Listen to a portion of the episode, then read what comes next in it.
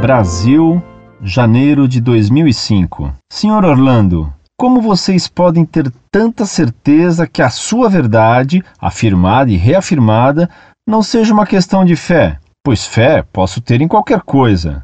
Vocês dizem que a verdade é única, e isso eu concordo. Mas como saber que isso que vocês acreditam seja a verdade? Ela não pode ser apenas uma visão? Alguns acreditam apenas em si mesmos, outras pessoas acreditam em Deus e outras ainda acreditam em Satanás. É uma questão de escolha. E sendo assim, se acredita no que quer. A Bíblia foi escrita por homens e sem ela não se tem outra coisa em que se basear. A verdade pode ser outra. Já ouvi dizerem: a única coisa certa nesta vida é a morte. Assim, mando esta carta porque sempre tive esta dúvida: como se ter tanta certeza que esta é a verdade?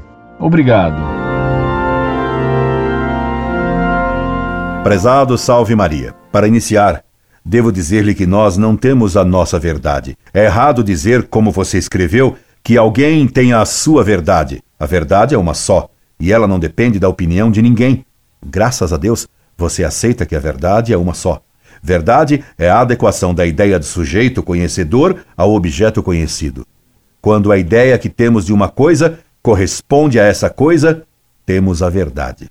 Se cada um tivesse uma ideia diferente da realidade que conhecemos, pelos sentidos e pela inteligência, você não poderia ter certeza que nos escreveu uma carta fazendo essa pergunta. Nem teria certeza se, de fato, tem diante de si um computador. Imagine se cada um tivesse uma ideia particular da realidade sem ter certeza de que os outros tivessem a mesma ideia. Imagine, por exemplo, dois jogadores de xadrez disputando uma partida. Que confusão haveria? Nenhum deles poderia convidar o outro, porque não saberia com certeza se o outro existe e se existe xadrez? A confusão de nossos dias, meu caro, advém exatamente da ideia de que cada um tem a sua verdade.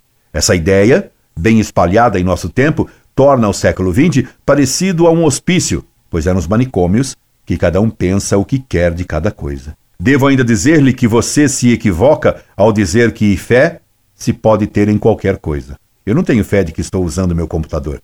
Sei que estou usando. Eu não tenho fé que o quadrado da hipotenusa é igual à soma dos quadrados dos catetos. Eu compreendo essa verdade pela minha razão natural.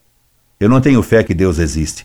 Eu sei que ele existe pelo uso da minha razão, porque a existência de Deus se prova racionalmente. E então, ela não é de fé.